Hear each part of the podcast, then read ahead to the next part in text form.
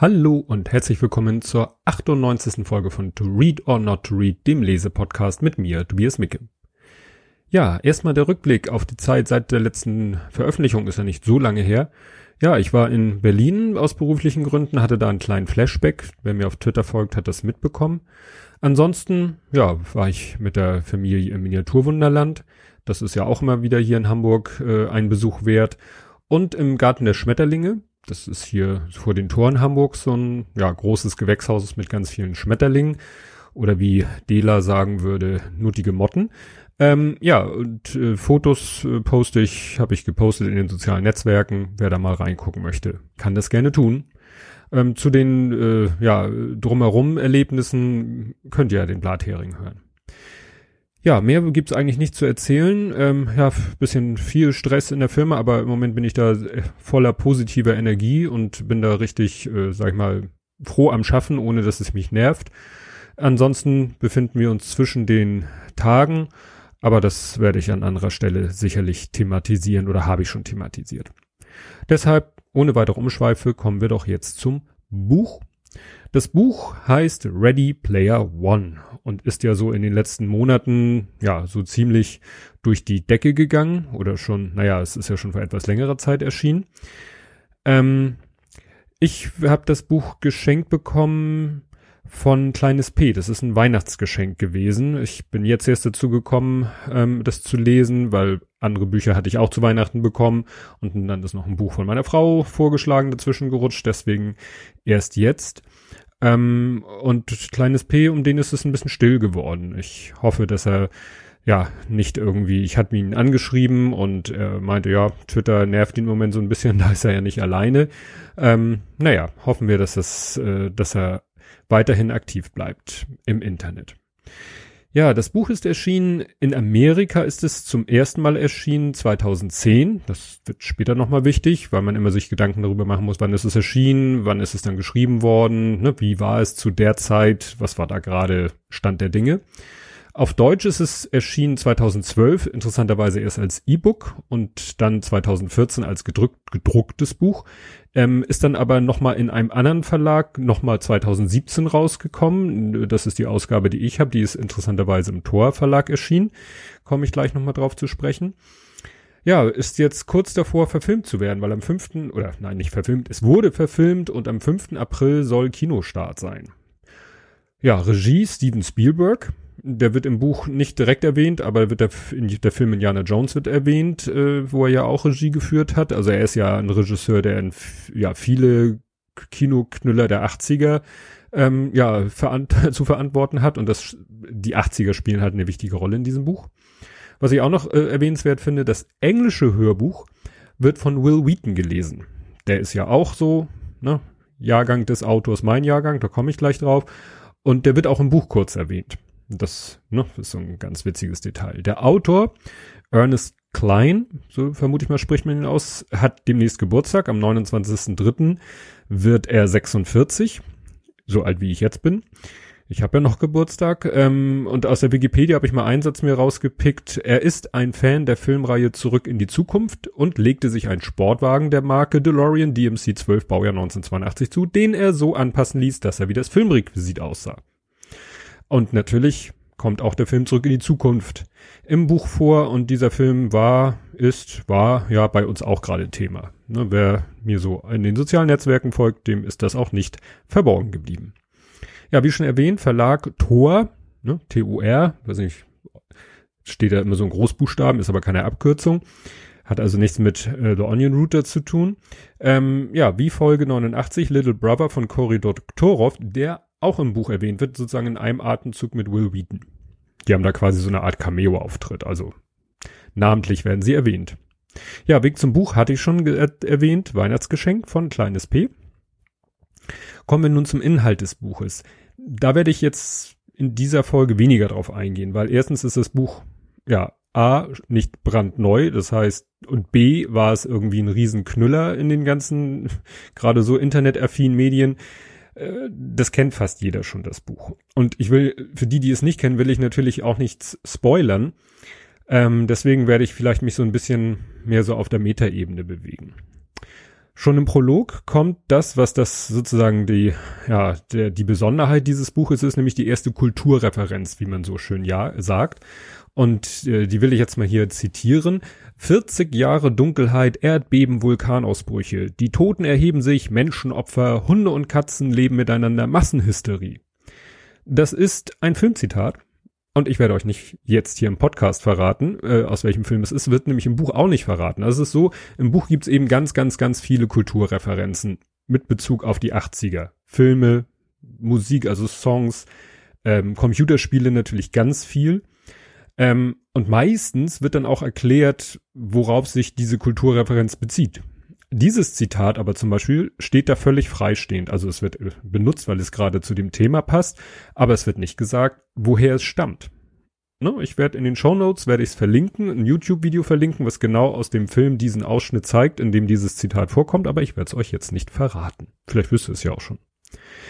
Ja, ein bisschen muss ich die Story ja doch erzählen. Also die Welt liegt irgendwie fast in Trümmern. Es gibt nur noch extrem arm und extrem reich. Und es gibt Oasis, das ist eine virtuelle Welt ich sag mal sowas wie Second Life nur in gut. Und der Protagonist Wade, äh, sag ich mal so ein, ja, um die 18 Jahre ist er alt, hat ein Versteck, äh, schlägt sich so in der realen Welt, ja, muss er sich so ziemlich durch ein ziemlich äh, hartes Leben schlagen und hat da ein Versteck sich irgendwo geschaffen und von dort aus lockt er sich, ja, mit einer, sag ich mal, relativ simplen, es spielt ja in der Zukunft, aber ne, auf dem Darm, der, nicht derzeitigen, dem Niveau, was es da in der Zukunft gibt, simplen VR-Brille und äh, VR-Handschuhen auf dem Klappstuhl sitzend, lockt er sich halt in dieses Oasis ein und verbringt da eigentlich äh, seine gesamte Wachezeit. Also eigentlich verlässt er die virtuelle Welt nur zum Schlafen, Essen und Klobesuch. Interessant ist dann auch, da muss er so eine Art Passwort, beziehungsweise es ist mir eine Passphrase sagen. Und diese Passphrase lautet auch in der deutschen Version.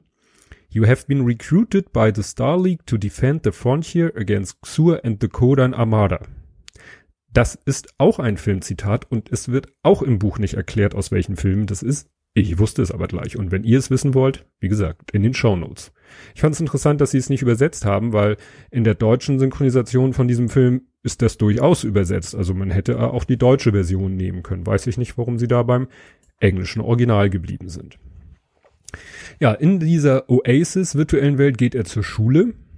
Was ganz witzig ist, man kann in dieser virtuellen Welt die Mitschüler, die einen nerven, muten, so wie man bei Twitter Leute muten kann. Ansonsten ist der Jäger. Und zwar ähm, ist es so, dass der Erfinder dieser virtuellen Welt, ähm, ja, dass der gestorben ist und sein Erbe versteckt hat oder gesagt hat, äh, wer mein Erbe, was weiß ich, 420 Milliarden Dollar oder was das sind, äh, bekommt derjenige, der innerhalb dieser virtuellen Welt drei versteckte Schlüssel findet und die damit verbundenen Rätsel löst.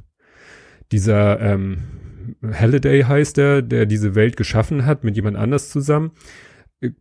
Ich habe so ein bisschen das Gefühl, also es gibt diesen Halliday und diesen Ork, die beiden haben das sozusagen geschaffen, waren auch so Geschäftspartner, erinnert mich so ein bisschen an Steve Jobs und Steve Wozniak, ne, so der ja, wobei man das vielleicht nicht so ganz klar sagen kann, wer jetzt mehr der Marketing und wer mehr der Coder war. Also der Halliday, der gestorben ist, ist mehr so der, der Coder ob jetzt der andere mehr der Marketingmensch war, weiß ich nicht, aber der, wie gesagt, der eine ist tot, der andere lebt noch und äh, der Verstorbene hat gesagt, wer an mein Erbe will, muss dieses Rätsel knacken. So, ähm, ja, und davon handelt eigentlich das Buch. Davon, wie eben die Hauptfigur Wade äh, versucht mit seinen sehr begrenzten Mitteln diese, äh, ja, bei diesem Rätsel, bei dieser Jagd nach diesen drei Schlüsseln mitzumachen. Ähm, netter Gag ist in dem Buch, dass manche Texte, wie zum Beispiel der Schriftzug Game Over oder Sachen, die sonst so auf dem Bildschirm erscheinen, dass die in einer anderen Schrift gedruckt sind. Und zwar jetzt nicht irgendwie kursiv oder so, sondern wirklich in so einer computerartigen Schrift. Ja, vorlesen will ich aus diesem Buch nicht so viel oder eigentlich so gut wie gar nichts. Nur mal eine Stelle, die ich äh, ganz gut fand, um vielleicht einen kurzen Eindruck zu geben, wie so der Schreibstil ist muss man erklären, in der, in dieser Szene ist Wade in der realen Welt bei einer alten Dame und ja, die er da mal kennengelernt hat, der er so ein bisschen die Elektronik-Sachen repariert und da fängt das Zitat an. Einmal habe ich ihre uralte Oasis-Konsole repariert, als sie den Geist aufgegeben hatte. Und zum Dank beantwortet sie seitdem meine endlosen Fragen darüber, wie es gewesen war, in den 1980ern aufzuwachsen. Über diese Zeit wusste sie fast alles. Auch Sachen, die man nicht aus Büchern oder Filmen erfahren konnte. Außerdem betete sie dauernd für mich, tat ihr Bestes, um meine Seele zu retten. Ich brachte es einfach nicht übers Herz, ihr zu sagen, dass ich organisierte Religion für kompletten Schwachsinn hielt. Schließlich schadete ihr Glauben ja niemanden, sondern gab ihr Hoffnung und die Kraft weiterzumachen. Und hatte damit für sie dieselbe Bedeutung wie die Jagd für mich. Um den Almanach zu zitieren, Leute, die in Glashäusern wohnen, sollten das Maul halten. Ja, muss man kurz erklären, der Almanach ist quasi so ein, wie so ein Nachschlagewerk oder so, wo alles im Zusammenhang mit diesem Rätsel äh, drinne steht. Ähm, dieser Halliday ist eben, also das Buch spielt, glaube ich, 2045 und der Halliday ist halt auch Jahrgang des Autors oder, ne, man kann auch sagen, mein Jahrgang oder Jahrgang von Will Wheaton oder Jahrgang von Cory Doctorow und ist halt ein Fan der 80er, weil er, weil das seine Jugendzeit war. Und deswegen spielen die 80er Jahre und die ganzen, die ganze Kultur der 80er, gerade was eben Filme, Serien, Musik und Computerspiele angeht, eine ganz große Rolle in diesem Buch, weil sie eine ganz große Rolle bei diesen Rätseln spielen.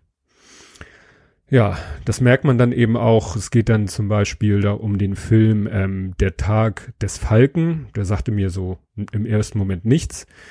Da spielt aber Matthew Broderick mit, den kennt man ja als Ferris Bueller oder auch aus dem Film War Games.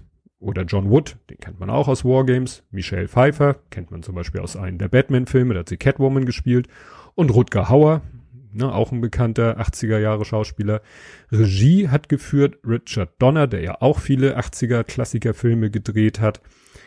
Der hat zum Beispiel auch den Film gedreht Die Goonies, den ich gerne mal wieder sehen möchte, den es leider nicht zum Stream gibt oder nur für sehr teures Geld. Der Film Die Goonies wird im Buch auch noch erwähnt. Und Wargames spielt eine ziemlich große Rolle in dem Buch. Also es ist wirklich interessant, wie äh, der Autor es geschafft hat, all diese äh, ja, Meme, würde man heute sagen, aus den 80ern in diesem Buch einzubauen. Äh, was mich dann so ein bisschen, was ich ein bisschen merkwürdig fand, was mich sofort stutzig gemacht hat, weil ich ja auch schon mal so eine VR-Brille auf hatte und mich mit dem Thema ja auch schon ein bisschen beschäftigt habe. Da ist zum Beispiel eine Situation, da treffen sich drei Menschen beziehungsweise ihre Avatare treffen sich in einem virtuellen Chatroom. Und wie gesagt, wir müssen davon ausgehen, die haben jetzt eine Brille auf, Handschuhe an, mit denen sie, äh, sag ich mal, irgendwie steuern oder ihre Bewegungen machen können. Ähm, ja, aber da steht dann zum Beispiel, dass sie sich, dass der eine sich verbeugt und dass zwei Fistbump sich geben oder der eine reibt sich den Nacken und beißt sich auf die Unterlippe so, weil er nachdenkt. Oder der eine tritt wütend gegen den virtuellen Couchtisch. Oder zwei funkelten einander schweigend an. Oder er drückte sich beide Hände auf die Brust und klimperte mit den Wimpern, wo ich denke so, äh, wie soll das gehen? Also zu dem Zeitpunkt auf jeden Fall hat der Hauptdarsteller, bei den anderen weiß man zu dem Zeitpunkt nicht, aber da ist es, erfährt man später auch so, der hat zu dem Zeitpunkt eine Ausstattung, eine technische Ausstattung, die das alles gar nicht erlaubt. Also wie gesagt, der sitzt auf seinem Klappstuhl, hat die Brille auf und hat diese Handschuhe, die seine Handbewegung irgendwie tracken. Ähm, es ist nicht mal, also er hat kein Tracking im Raum, er hat nicht mal einen Controller, wo ich frage, wie sagt er denn seinem Avatar, beweg dich mal vorwärts? Wie ist es mit der Motion Sickness? Also das, da wird so ziemlich viel so unter den Tisch fallen gelassen, was eigentlich äh, ja doch von einer gewissen Relevanz ist. Später ist es dann nämlich so, da hat er dann, also der Wade hat dann später ein, ein Apartment und da hat er eine High-End-Ausrüstung. Da wird dann plötzlich alles das berücksichtigt, nämlich er hat so eine Art Laufband, dass er sich also vorwärts bewegen kann ne, oder sich selbst einbilden kann, er läuft vorwärts. Er hat einen Ganzkörperanzug, also einen haptischen Ganzkörperanzug, der also seinen ganzen Körper irgendwie mit, ja, mit Impulsen versorgen kann, damit er das Gefühl hat, er wird jetzt von irgendwas getroffen. Was ich dann schon wieder sehr realitätsnah finde, ist, er hat zwei Stück, einen, der gewaschen werden kann, während er den anderen trägt. Ne? Das ist ein Detail, wo vielleicht andere nicht dran gedacht hätte. Dann hat er so haptische Handschuhe. Und da werde ich mal verlinken, ein interessantes Video von Smarter Everyday. Der hat nämlich mal so einen Prototypen von so einem haptischen Handschuh ausprobiert und das ist sehr, sehr spannend. Dann hat er ein Soundsystem, er hat sogar Geruchsturm, der theoretisch äh, ja ihn mit Gerüchen versorgen kann, wobei er den meistens ausgeschaltet hat, weil doch manche Trolle da Leute nur äh, in ihren virtuellen Welten nur um sie andere zu ärgern irgendwelche unangenehmen Gerüche einbauen. Also das fand ich dann, da dachte ich gut, das ist natürlich dann ein Level, da kannst du dann wirklich in der virtuellen Welt dich wirklich bewegen und jede kleine Kör Körperbewegung kann von deinem Avatar umgesetzt werden. Aber wie gesagt, zu dem Zeitpunkt, wo die andere Szene beschrieben wurde, frage ich mich, wie soll das gehen? Wie sollen sich zwei schweigend anfunkeln? Das macht man ja irgendwie mit Blicken. Wie soll das eine, in der virtuellen Welt oder naja, wie soll das in der reellen Welt erkannt und auf die virtuelle Welt übertragen werden? Das finde ich eine zu akribische Beschreibung von solchen Details, wo man sich fragt, wie soll das gehen? Interessant finde ich dann auch den Punkt, den dann wieder sehr, sehr detailliert nachgedacht, dass er eine Dusche hat, wo dann steht, da wird er gleichzeitig mit so einem ungiftigen Haarentfernungsmittel eingeschäumt, damit er sämtliche Körperhaare verliert, weil das irgendwie ungünstig ist in Verbindung mit diesen haptischen Ganzkörperanzügen.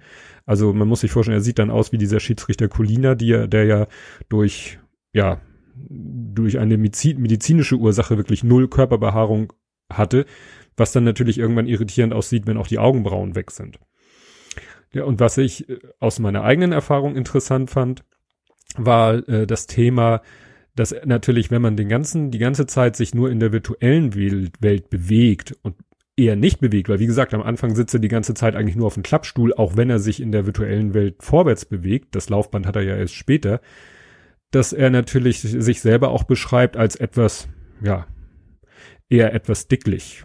Ne? Und äh, um dagegen anzukämpfen, ähm, selbst äh, legt er sich selbst ein Fitnessprogramm auf. Und das ist natürlich in so einer Welt praktisch, weil sein, das System, also so dieses virtuelle System, trackt ja alles. Sowohl, ja, seine Bewegung, von denen es halt nicht so viel gibt, da er aber über das gleiche System quasi auch sein Essen bestellt, ne, weil er lässt sich Essen nur liefert, weiß er nicht, weiß dieses System natürlich auch, was er isst. Und dadurch ist das natürlich das perfekte, ja, Fitness- und Ernährungstracking, mit dessen Hilfe er dann eben abnimmt, um so ein bisschen körperlich in Form zu kommen. Ja, die böse Stelle kommt dann irgendwann auch in dem Buch. Also die böse Stelle habe ich so vorher im Twitter schon gelesen. Da hatte ich sie noch nicht im, war ich im Buch noch nicht so weit und habe das in Twitter gelesen.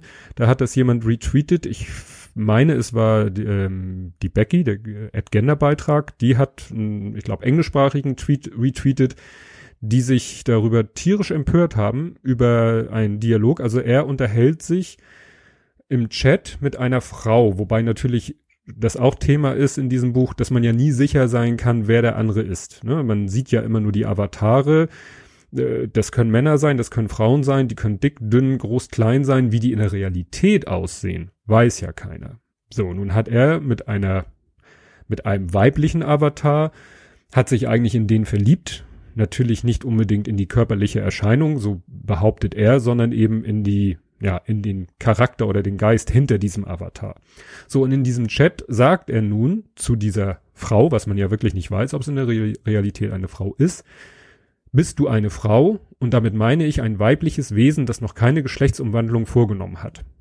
Und wie gesagt, dieses Zitat auf Englisch wurde in, auf Twitter so dem Autor links und rechts um die Ohren geknallt was ich ein kleines Stück weit verstehen kann, weil natürlich wir heutzutage wissen, dass das nicht, dass diese Definition männlich, weiblich oder Mann, Frau nun nicht unbedingt was mit, mit dem körperlichen Geschlecht zu tun hat. Und dass wenn sich ein Mensch selber definiert als Frau, es dann völlig egal ist, ob er eine Geschlechtsumwandlung vorgenommen hat oder nicht. Und wenn er sie hinter sich hat oder sie sie hinter sich hat, ja, dann ist es, dann ist es halt so, ne? Und nur jetzt bitte ich zu bedenken, das Buch ist erschienen 2010. Und man muss ja immer bedenken, so ein Buch ist ja nicht, wird ja nicht am Tag vor der Veröffentlichung geschrieben. So, das heißt, wir können da locker mal so zehn Jahre abziehen. Und vor zehn Jahren war die ganze Denke um dieses Thema Transsexualität noch eine ganz andere. Ich nehme mich da nicht aus. Ich habe schon mal gesagt, dass ich vieles über Twitter gelernt habe zu diesem Thema. Ne? Und ich finde aber auch, dass man nicht jedem äh, gleich sowas um die Ohren hauen muss, als wenn er nun deshalb extrem und aus voller Inbrunst transfeindlich wäre. Ich kenne den Ernest Klein sonst nicht, aber wenn ich so auf mich gucke, glaube ich nicht, dass der das irgendwie böse gemeint hat. Ich glaube, entweder er hat sich nicht sehr viele Gedanken darüber gemacht, gut, das kann man ihm zum Vorwurf machen, oder er wollte irgendwas zum Ausdruck bringen und hat es leider etwas äh, versaut. Aber vielleicht jetzt deshalb zum Boykott dieses Buches oder des Filmes aufrufen, wo das vielleicht auch gar nicht vorkommt, finde ich ein bisschen, geht ein bisschen zu weit. Ja, wie gesagt, äh, er ist, so wie ich, ein alter weißer Mann nach dieser komischen Definition, aber ich finde, dass manchmal auch gegenüber den, denen vorgeworfen wird, sie, dass sie zu wenig Toleranz an den Tag legen, denen gegenüber wäre vielleicht auch ein bisschen mehr Toleranz angesagt. Und man muss dann nicht vielleicht immer gleich einen Shitstorm starten. Vor allen Dingen sagt er das ja nicht, sondern seine Figur. Wobei man sich natürlich schon vorstellen kann, wenn man überlegt, wo wir jetzt sind, dann wird natürlich 2045 kann man doch hoffen, dass da solche komischen Fragen nicht mehr gestellt werden.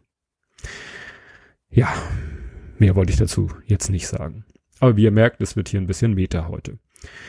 Ja, äh, die Liebesgeschichte innerhalb des Buches äh, ist so, dass ich sage, die ist so hart an der Grenze zum Kitsch, aber gerade noch die Kurve gekriegt. Witzig finde ich noch den äh, virtuellen Heimatplaneten, den Wade später hat. Der heißt Falco. Der heißt wohl im Original auch Falco, was natürlich dann noch bemerkenswerter ist als im deutschsprachigen. Schönen Gruß an Pete, den wahrscheinlich größten Falco-Fan, den ich kenne. Dann hat er eins, äh, mehr, mehrere Raumschiffe, wie gesagt, alles in der virtuellen Welt. Die, ähm, das eine Raumschiff ist aus der Serie Firefly, die ich zum Beispiel nicht gekannt hätte, wenn es nicht den Podcast gegeben hätte, über den der Hoaxmaster, weil er daran beteiligt war, viel geredet hat. Den Podcast selber habe ich nie gehört, aber wie gesagt, ohne diesen Podcast und die, äh, sag mal, das Gerede darüber hätte ich davon nicht gewusst, dass es diese Serie gibt. Ja, dann ist mir noch ein klitzekleiner, ja, wirklich Formfehler aufgefallen in dem Buch. Es geht nämlich darum, dass irgendwann in einer Szene äh, taucht ein Japaner auf der in der virtuellen Welt so als Samurai auftritt. In der realen Welt ist er halt äh, aber auch Japaner, also ist jetzt nicht nur so eine Figur, weil er sagt, ich finde Samurai toll, sondern auch ein bisschen so mit der persönlichen Identität hat es zu tun. Und der hat nun einen Grund, Trauerkleidung zu tragen. Das ist jetzt ein kleiner Spoiler, müsst ihr mir verzeihen. Und dann steht da in dem Buch tatsächlich, er trägt schwarze Trauerkleidung. Und da dachte ich so, what? Und ich habe mir jetzt nicht die Mühe gemacht, irgendwie, ich müsste irgendwie jetzt mir das englische Original angucken ob da auch was von Schwarz steht, aber ich persönlich bin eigentlich gehe davon aus und ich habe das habe ich noch mal nachgeguckt im asiatischen Raum ist weiß die Farbe der Trauer, nicht schwarz. Das ist ne, in der was weiß ich westlichen Hemisphäre so. Ja. Ja, ansonsten was so ein bisschen fehlt im Finale ist so ein richtig schöner weil es ja so viel äh, Parallelitäten hat zu einem Computerspiel, diese ganze Story, fehlt so ein bisschen der, der Endbosskampf. Es gibt so eine Art Endbosskampf, der ist aber irgendwie so, gerade als er losgeht, pling, ist er vorbei. Ja, weil es vielleicht dann doch in die Story irgendwie nicht, nicht reinpasste. Das heißt nicht, dass das Finale nicht gut ist, das ist spannend und so und ne, Happy End kann man ja vielleicht vorwegnehmen. Ja, ansonsten ein durchweg spannendes Buch. Ganz am Ende kommen dann noch wieder die üblichen Danksagungen an Lektor und Verlagslektor und äh, wie nun auch immer, ne, Agenten und so weiter und so fort. Ja, wenn ich jetzt ein Fazit ziehen soll, ja, sehr unterhaltsames Buch, also ne, hat mich schon gut unterhalten, war auch gut zu lesen, ist jetzt kein exotischer Schreibstil, mehr so Standardschreibstil, ähm, es hat mich nicht so umgehauen, wie ich vielleicht vorher äh, oder wie es mir suggeriert wurde. Also zum Beispiel der von Smarter Everyday hat dieses Buch in den allerhöchsten Tönen gelobt. Ja, vielleicht hat es mich nicht so sehr geflasht, weil ich zu wenig Gamer bin. Weiß ich nicht. Vielleicht, ich muss sagen, gerade so die Parts, wo es dann sehr um Spiele ging, weil sie in dieser virtuellen Welt dann teilweise wirklich Computerspiele äh, spielen müssen und so weiter ja, das hat mich dann nicht so geflasht. Wie gesagt, liegt vielleicht daran, dass ich äh, ja zu wenig oder fast gar kein, gar nicht Gamer bin. Gespannt bin ich auf den Film, was nicht heißt, dass ich ihn mir angucken werde. weil ich irgendwie sowieso kaum dazu komme, mir Filme anzugucken. Aber ähm, nachdem ich mir den Trailer angeguckt habe und auch den Wikipedia-Artikel zum Film gelesen habe, den ich auch verlinken werde, muss ich sagen, da scheint es doch deutlich auseinanderzugehen. Also im Wikipedia-Artikel über das Buch steht, wird, sag ich mal, wird dem Autor unterstellt, dass er das schon so geschrieben hat mit dem Gedanken, hm, ich schreibe das mal so, dass man es auch gut verfilmen kann. Dafür deuten aber der Artikel über den Film und der Trailer doch schon auf ziemlich viele oder ziemlich krasse Unterschiede hin. Das fängt eben schon mit den Protagonisten an. Also man weiß ja, wenn man das Buch durchgelesen hat, wie die Menschen, die man am Anfang halt nur als Avatare in der virtuellen Welt sieht, wie die in real aussehen. Und wenn man dann guckt, welche Schauspieler jetzt aber diese Figuren spielen, denkt man so, aha, hättet ihr dann nicht Leute nehmen können, die dem mehr entsprechen? Ja, das geht dann so weit, dass zum Beispiel auch ähm, Computerspielfiguren, die in dem Spiel, äh, die in dem Buch auftauchen, dann in dem Film durch andere Computerspielfiguren vertreten werden. Wo ich denke, naja, hatte vielleicht was mit Lizenzrechten oder so zu tun. Vielleicht wurde gesagt, Leute, wir wollen hier die und die Computerspielfigur soll in dem Film auftauchen, weil in dem Buch diese Figur auftaucht und dann hat vielleicht der Lizenzinhaber gesagt, ja, kostet X und dann hat die Produktionsfirma des Films gesagt, äh, nein, dann nehmen wir halt eine andere Computerspielfigur, die günstiger ist. Ist nur eine Vermutung von mir. Ja, aber das soll's dann auch zum Buch gewesen sein. Ja, ich fange heute das nächste Buch an, das liegt schon länger auf Halde. Ähm, äh, wer da mir auf den sozialen Medien folgt, wo habe ich das mal? Ich glaube auf Instagram. Und wenn ich es aufs Instagram gepostet habe, das Buch, dann ist es auch auf Twitter. Dann sage ich nur upf, upf, upf und ihr wisst vielleicht Bescheid, welches Buch ich als nächstes lese. Aber davon hört ihr dann in der nächsten Folge und bis dahin, tschüss.